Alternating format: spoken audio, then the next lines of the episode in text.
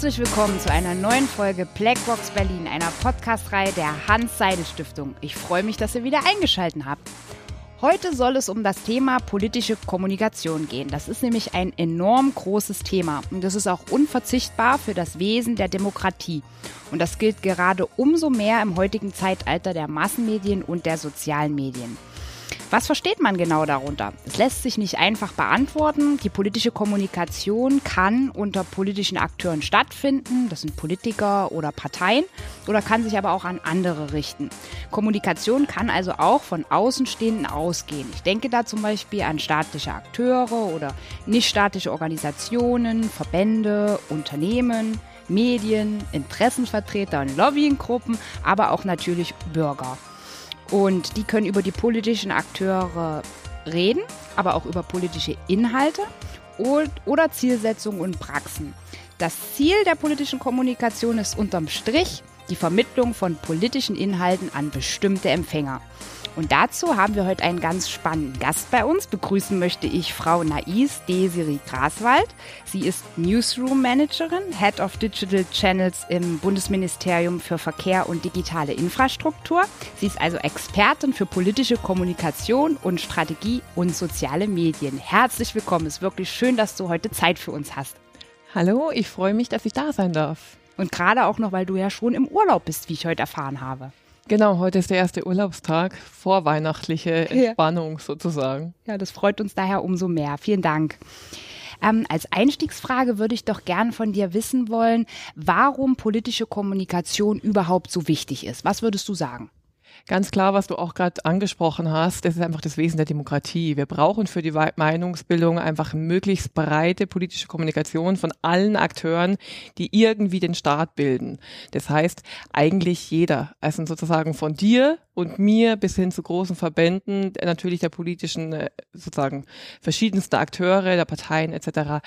Eigentlich ist es schwierig, nicht politisch zu kommunizieren. Und was sind denn die wichtigsten Veränderungen in der politischen Kommunikationsarbeit? Gibt es da Trends? Auf jeden Fall, du hattest es auch angesprochen, die Social, der Social Media Bereich. Es wird einfach immer schneller und es wird immer ein bisschen lauter. Und es ist auch so, mir kommt es gerade so äh, vor, als ob jeder sagt, es ist laut und schreit dann selber noch lauter, dass es gerade sehr laut ist. Ja, also das ist, glaube ich, die größte Herausforderung, die wir gerade haben. Es gibt immer, immer mehr Informationen, es gibt immer mehr Kommunikation. Und was ist die qualitativ hochwertige? Welche brauchen wir? Welch, auf welche könnten wir vielleicht verzichten, dass die, das Tempo ein bisschen rausgeht?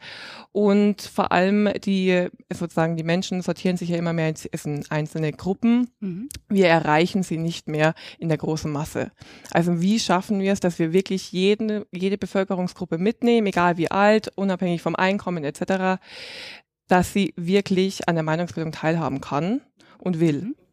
Und äh, was sind deiner Meinung nach denn Vor- oder auch Nachteile von sozialen Medien, wie sie die äh, politische Kommunikationsstruktur verändert haben? Also ganz klar, also ich bin grundsätzlich auf der Vorteilsseite. Also ja. ich sehe mehr Vorteile, als ich Nachteile sehe aber Social Media möchte eben richtig eingesetzt werden. Mhm. Also einfach nur das so nebenher zu machen oder stark zu bespielen und einfach jede, jede Sitzung zu dokumentieren etc., also einfach nur Output zu generieren, ist keine Social Media Arbeit, die uns in der politischen Kommunikation groß hilft. Klar, am Anfang war das, wir schaffen hier Transparenz, Leute, also sozusagen externe bekommen Einblicke, man kann immer mehr hinter die Fassaden gucken, das hat ja seinen Reiz. Mhm.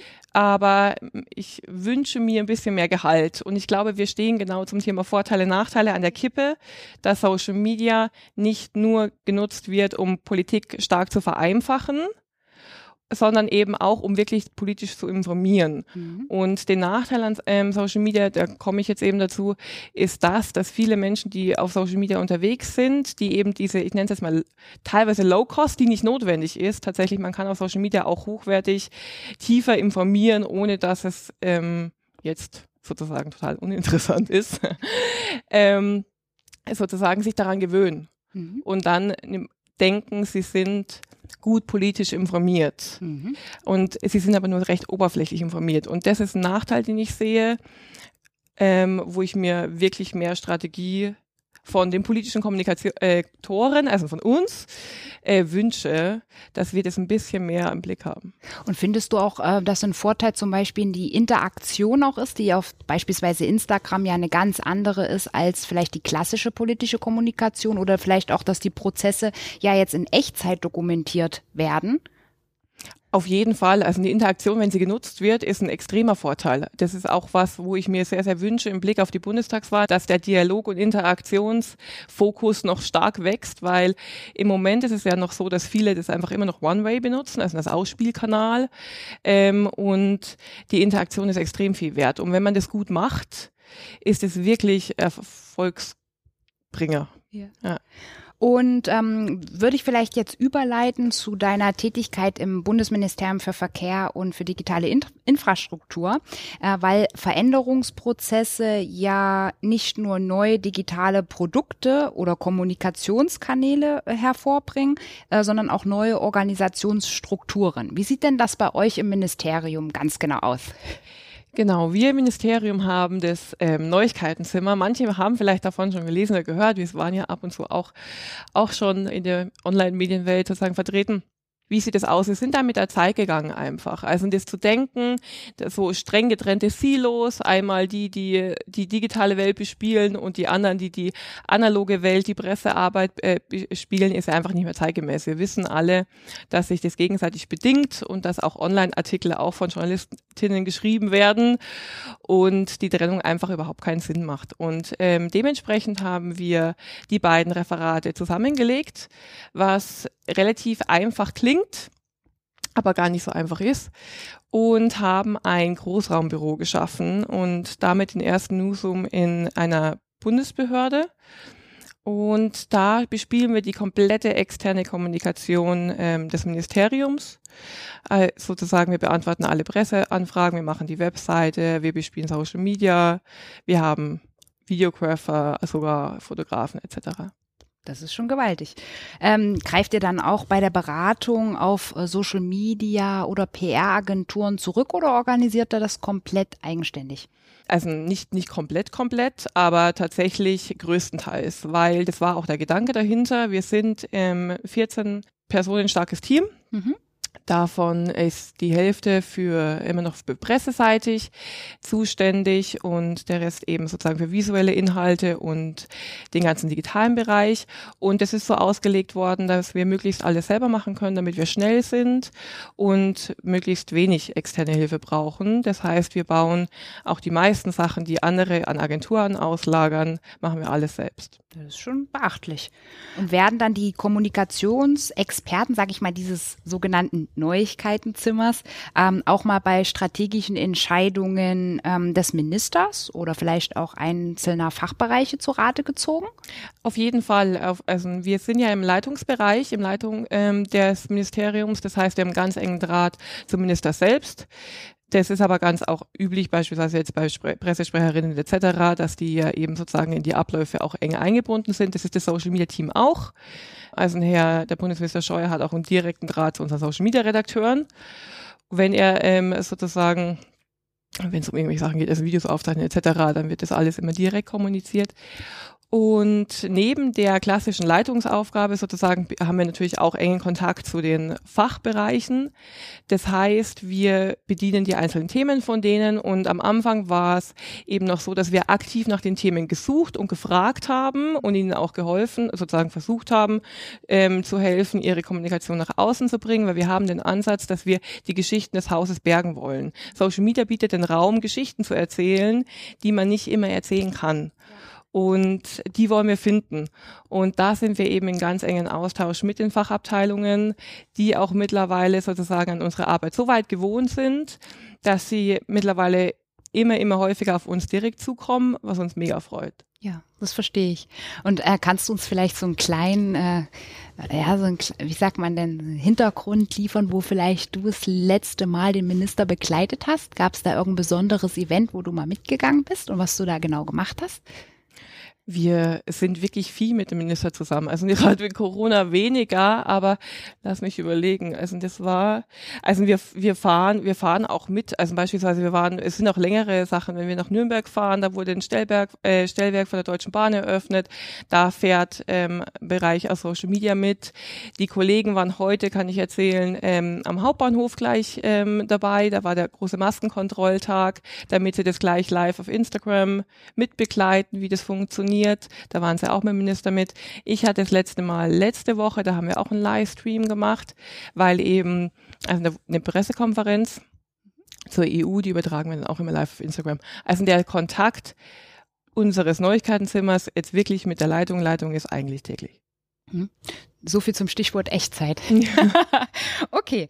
Der Verwaltung wird ja nun oft vorgeworfen, dass sie so in starren Strukturen verhaftet ist. Ähm, wie wird denn bei euch mit neuen Ideen umgegangen? Wir sind ein sehr agiles Team. Das heißt, bei uns ist einfach mit einer neuen Idee erstmal die, die Einstellung, okay, ist gut. Wir müssen dann erstmal gucken, ob sie wirklich so gut ist, wie unser Wille, äh, die neuen Sachen auszuprobieren. Also das ist unser Mindset. Erstmal machen.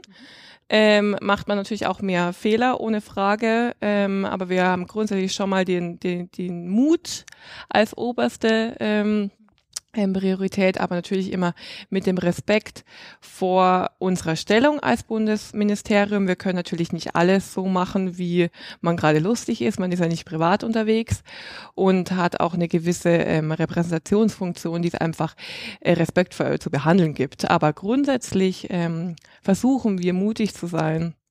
Und ich hoffe, es kommt rüber. Also, ihr könnt uns ja mal alle folgen. Es ist ein moderner, moderner Kanal, finde ich zumindest. Das Gesundheitsministerium ist ja bereits bei TikTok. Gibt es bald auch beim BMVI, ich kürze mal das Ministerium ab, auch auf TikTok? Ich finde es cool, dass es äh, BMG auf TikTok ist. Ich glaube, auch der Regierungssprecher ist auf TikTok, finde ich auch cool. Wir hatten mit dem Gedanken schon mal gespielt. Also ich finde es cool, aber es ist eine Kapazitätenfrage und Müssen wir mal gucken. Die Mobilität ist ja nun auch ein äh, Fachbereich, der häufig emotionalisiert. Und wie geht ihr denn speziell mit negativen Kommentaren, gerade auch auf Social-Media-Kanälen des Ministeriums um? Klar, also unsere Themen, wie du es gerade auch gesagt hast, danke, die ähm, polarisieren einfach ungemein und es betrifft einfach im Moment jeden. Also die Themen unseres Hauses hat jeder Berührungspunkte, das heißt, es ist hochemotional. Wir haben sehr viele negative Kommentare. Klar, es ist vor allem in, der, in den Kommentarfunktionen sehr negativ. Es, in den Direct Messages geht's tatsächlich. Mhm. Da kommen super viele Nachfragen und auch fachlicher Natur und mit konkreten Anliegen. Die beantworten wir, wenn wir es schaffen, also alle, es sind nur leider mit Kommentaren und Direct Messages in der Woche 2000. Das schaffen wir nicht. Wir sind, ja, wir sind drei, drei Social Media Redakteurinnen aktiv. Mhm. Das ist nicht zu schaffen. Aber äh, wir bemühen uns und die Direktmessages, wenn wir es fachlich nicht beantworten können, dann geben wir sie auch in die Fachabteilungen, spiegeln wir sie zurück. Mhm. Mit den negativen Sachen, um auf deine Frage zurückzukommen, dann müssen wir gucken. Wir können nicht auf alles eingehen. Ähm, weil es einfach teilweise sich wiederholt und es ist einfach immer wieder Versuch. Man kennt ja seine Leute ja. dann auch einfach. Pappenheimer. Genau. Was jetzt du gemacht? ja. Ähm, was, genau, und, und das lassen wir eigentlich dann so stehen. Wir löschen nichts, wir blockieren auch nicht, aber wir lassen es auf das Spiel auch nicht groß ein. Ähm, wir brauchen uns nicht beleidigen lassen. Also, und ähm, was wir nicht haben tatsächlich ist Ver äh, Verschwörungstheoretiker etc. Das hält sich relativ in Grenzen. Mhm. Da haben andere Ministerien größere Probleme. Mhm.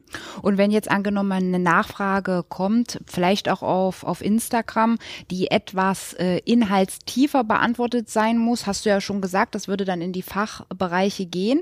Das dauert dann aber in der Beantwortung. Bekommen die dann einen Bürgerbrief oder wie, wie organisiert man das dann? Nee, genau. Also wir, wir bekommen dann die, die Antwort von dem Fachreferat und spiegeln das dann zurück. Und ähm, die Fachreferate sind da eigentlich so relativ flott. Mhm. Man, also man hört ja immer diese Witze mit es dauert immer lang und so etc. Nee, es, wir sind da eigentlich zufrieden. Also wir geben den äh, Userinnen dann einen Zwischenstand. Wir haben das jetzt in Erklärung mhm. ähm, und bitte um etwas Geduld, aber eigentlich hält sich das in Grenzen. Also die kriegen jetzt nicht irgendwie zwei Monate später oder so die Antwort, sondern in der Regel schon in, in den kommenden Tagen und damit sind ja. die eigentlich fein. Gut, gut. Ähm, vielleicht beobachtest du auch Kommunikationsstrategien der anderen Ministerien oder Bundesbehörden. Gibt es da große Unterschiede bei der Kommunikationsarbeit oder ist man da ähnlich aufgestellt? Es unterscheidet sich stark, ob die Kanäle von äh, Agenturen betreut werden oder nicht. Wir haben eben alle Kanäle unserer eigenen Kanalverantwortung. Hinter unseren Kanälen sitzt überall eine Kanalverantwortliche, die sozusagen sowohl den Inhalt bespielt als auch die Kommentare und es ist ein komplette Community Management. Das heißt, die Person kennt ihren Kanal und der Kanal hat einen Charakter. Bei anderen Ministerien ist es so, dass manche Kanäle von Agenturen bespielt werden, die sind ausgelagert. Das ist natürlich dann Hochglanz und, und hochprofessionell, ich aber weniger persönlich, finde ich, wie mhm. das, was wir machen. Ähm, aber das heißt nicht, dass es sozusagen weniger politische Information wäre, gar nicht. Also und das ist ja auch hoch, hochstrategisch äh, geplant. Es ist anders. Ich glaube, das ist Geschmackssache. Mhm, aber den Newsroom gibt es speziell nur bei euch im Ministerium, ne? Vergleichbares? Nee, den gibt es nicht. Genau, den gibt es nur bei uns. Den gibt es in keinem anderen Ministerium. Wir hatten vor Corona wöchentlich Besuch von anderen Ministerien auf Bundesebene, auf Landesebene, von Behörden etc., die ähm, alle großes Interesse hatten oder haben. Und dann kam Corona. Ich weiß jetzt nicht, wie weit die in ihren Planungen sind, aber ich glaube, da ziehen ein paar nach. Bin ich mal ganz gespannt. Habe ich ein Auge drauf. ähm, wie lässt sich denn der Erfolg äh, von Kommunikation messen? Was würdest du sagen? Oder beziehungsweise wie messt ihr euren Erfolg? Unsere Priorität ist nicht auf, manche gehen auf Reichweite, wir gehen auf Engagement, also auf Interaktion. Wir gucken uns im Monitoring genau an, auf welche Posts oder auf welchen Beiträge haben wirklich die Menschen interagiert, was haben sie sich auch auf Instagram zum Beispiel gespeichert, was haben sie weitergeschickt, also was hatte wirklich so qualitativ Mehrwert, dass sie entweder mit anderen darüber kommuniziert haben oder mit uns. Also und so messen wir unseren Erfolg. Also mit Monitoring-Tools und unsere, unsere, unser Fokus liegt auf Engagement. Ähm, genau, viele gehen auf Reichweite. Ähm, wie misst man äh, erfolgreiche politische Kommunikation im Allgemeinen? Ähm, ich glaube, wenn die Zielgruppe sich abgeholt fühlt, mhm. dafür muss man aber erstmal eine Zielgruppendefinition haben. Ja. Die, denen fehlt leider vielen, deswegen können sie auch eigentlich nicht richtig bemessen, wie erfolgreich ihre Kommunikation ist. Aber theoretisch wäre das äh, die Möglichkeit. Aber da will ich doch gleich nochmal nachfragen. Zielgruppe. Wie sieht's denn bei euch mit der Zielgruppe aus? Gibt es da auch insbesondere junge Menschen oder sind das doch eher die älteren, äh, vielleicht 40 plus, die sich für Mobilitätsthemen interessieren? Ähm, das ist jetzt, äh, genau, was ist alt und was ist jung? Ja, ja, ich ja. wusste nicht, wo ich die Grenze ziehe. ähm, also ganz klar, äh, plattformspezifisch. Mhm. Es ist auf Instagram ist unser Alter zwischen 25 und 35. Mhm. Auf Facebook ist es etwas älter, aber nicht alt. Mhm. Und auf Twitter ist es auch so die, die 30er. Also die, die Zielgruppe ist relativ jung ähm, aber ganz themenspezifisch und das ist super spannend. Also alles, was auf Twitter geliked wird, wird auf Facebook verspottet ja. und, ähm, und umgekehrt und Instagram ist super spannend, ist auch mein Lieblingskanal, weil das ist ein unglaubliches Nischen, mhm. Nischen, Nischenbereich. Da gibt es teilweise Themen-Communities, die so groß sind und die aber so konkret auch für ihre Sache kämpfen die sich wirklich für die Themen ganz konkret interessieren. Nicht für die großen, die in Zeitungen stehen, sondern wirklich so ganz konkrete Nischenthemen. Und das macht einfach super viel Spaß. Mhm. Das, das merkt man gleich. Hast du vielleicht eine Empfehlung, äh, was andere Behörden noch lernen könnten oder besser machen sollten? nochmal, also ich zu den Zielgruppen zurückzukommen, ich glaube mal drüber nachzudenken, wer liest meinen Post, mhm. also wer liest den Beitrag, weil es gibt immer so, es gibt ja dieses dieses Bild, äh, zwei Kreise. Der eine Kreis ist, was möchte ich ähm, gerne meinen Userinnen bieten Und der zweite Kreis ist sozusagen, was möchte mein User von mir sehen? und die Schnittmenge ist tatsächlich das, was interessiert. Und sich da mal ein bisschen Gedanken darüber zu machen, glaube ich, wäre ganz gut. Ähm, und die auch wirklich die direkte Anrede zu nutzen. Es ist oft noch sehr steif. Mhm. Okay, gut. Da würde ich dir jetzt zum Ende gern noch ein bisschen ein paar persönliche Fragen stellen. Und zwar, was mich interessieren würde, ist, was dich an deinem Job besonders reizt. An meinem Job ist einfach, es ist eine Achterbahn. Mhm. mega, mega, mega spannend. Äh, wir haben einfach super spannende Themen, mit denen man sich ja auch privat beschäftigt.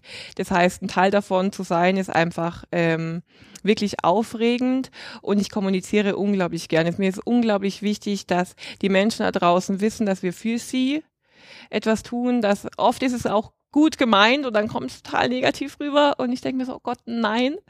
Und, äh, und dieses Bedürfnis ist wirklich groß. Also den Menschen zu erklären, es ist gut es ist vielleicht nicht ganz genau das, was ihr jetzt wolltet, aber es ist okay und es, es bringt Vorteile und wir, wir können in die Zukunft gehen und wir schaffen, wir schaffen das.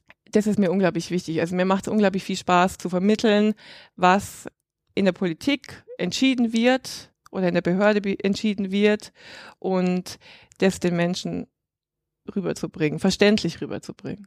Mhm. Ich kann mir vor, äh, könnte mir vorstellen, dass äh, unsere Zuhörer vielleicht auch wissen wollen. Ich meine, ich möchte es auch gern wissen. Aber wie bist du denn eigentlich dahin gekommen? Tatsächlich komme ich aus dem Bundestag mhm. und hatte davor Politikwissenschaften studiert in Passau, zuerst im Bachelor und dann an der Freien Universität in Berlin und hatte da meinen Schwerpunkt auf politischer Kommunikation, genauer auf Campaigning und auf amerikanischem Campaigning. Jetzt ist natürlich das amerikanische Campaigning Next Level und äh, da ist die deutsche deutsche Kommunikationsstruktur der Landschaft noch ein bisschen anders aufgestellt, ähm, manchmal zum Vorteil, manchmal zum Nachteil. Und ähm, und da habe ich die Leidenschaft entdeckt. Da war ich im Bundestag ein paar Jahre bei Herrn Scheuer im Büro und bin dann sozusagen ins BMVI und habe dann dort ähm, in der Kommunikation das Neuigkeitenzimmer von Anfang an mit aufgebaut. Mhm. Und gibt es äh, vielleicht auch ähm, auf Arbeit manchmal Dinge, die du mit nach Hause nimmst, gerade auch beispielsweise, weil man Instagram ja immer irgendwo mit dabei hat? Auf jeden Fall. Also A kann man, also man kann das nicht richtig abschalten, weil kommuniziert wird irgendwie vom Gefühl her immer. Genau, also auf jeden Fall. Und man muss ganz ehrlich sagen, in der Kommunikation zu arbeiten, jeder, der das tut, weiß es, ist einfach ein, immer, ist ein Dauerjob. So richtig abschalten. Es wäre cool, wenn man es kann. Ich arbeite auch schwer daran. Hm. Genau, aber es ist, ist schwierig und ich weiß auch nicht, ob ich das immer so richtig will. Also ich gehe dann schon nach Hause und mache dann wieder die Nachrichten an und dann geht's gleich wieder weiter und ja, man nimmt die Themen mit, ja. Okay. Und vielleicht noch als letzte Frage. Ich habe auch gehört, ähm, du warst Stipendiatin bei der Hans-Seidel-Stiftung. Wovon hast du denn in dieser Zeit am meisten ähm, profitiert? Ganz klar von dem, von dem Netzwerk und von den Schul also Schulungen, Seminaren, Fortbildungen, wie auch immer man es nennen mag. Ähm, wir hatten, damals gab's Wildbarkreut noch und Kloster Banz und es war immer großartig, sozusagen A, Sachen zu lernen, ausgebildet zu werden, und die Menschen dort immer wieder zu treffen. Mhm. Da würde ich vielleicht nochmal zusammenfassend ähm, sagen wollen, die Medien ein wichtiger Bestandteil der kommunikativen Gestaltung sind, weil sie zur Verständigung beitragen, aber auch uns ganz viel über politische Inhalte erzählen zwischen politischen Akteuren, gesellschaftlichen Akteuren, aber auch der Bevölkerung. Es ist ganz wichtig, um politische Interessen zu artikulieren ähm, aber auch programmatische vielleicht Positionen in gerade so einem politischen Wettbewerb ähm, herauszubilden, aber auch politische Entscheidungen uns näher zu, bring, zu bringen, dass man sie durchsetzen kann und eventuell auch äh, zur Legitimation. Also politische Kommunikation ist ganz wichtig. Gerade auch soziale Medien haben die politische Kommunikationsstruktur stark verändert, wie du uns erzählt hast. Denn es, es zeigt sich in der Vervielfachung der Kanäle, aber auch irgendwo in der Qualität, in der Art der Kommunikation. Es gibt jetzt auf Instagram beispielsweise auch viel mehr Interaktionsmöglichkeiten, Prozesse, die in Echtzeit abgebildet werden oder auch, äh, dass, der, dass man nicht mehr ortsgebunden ist.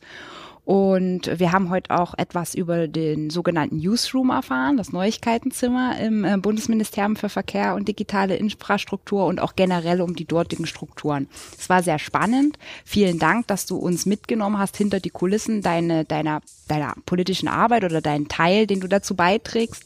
Und hast du heute noch irgendwas Besonderes vor? Ja, aber ich ergänze mal noch ganz kurz ja. was, wenn ich mir ein, etwas wünschen darf zum Thema politische Kommunikation, ja. dass wirklich alle mal anfangen, die Dialogfunktion von Social Media wahrzunehmen. Das würde ich mir gerne zum Schluss noch wünschen bevor ich in den, äh, genau, wirklich in meinen Urlaub starte. Ja. Und das habe ich heute noch vor, in den Urlaub starten. Dann hab auf jeden Fall einen schönen Urlaub. Hat es euch denn auch gefallen? Könnt ihr uns sehr gern abonnieren. Ihr findet uns auf dieser Apple Podcast und iTunes. Euer Feedback könnt ihr gerne an berlin.hss.de übersenden. Ansonsten wünsche ich euch noch eine schöne Zeit. Macht's gut, eure Janine.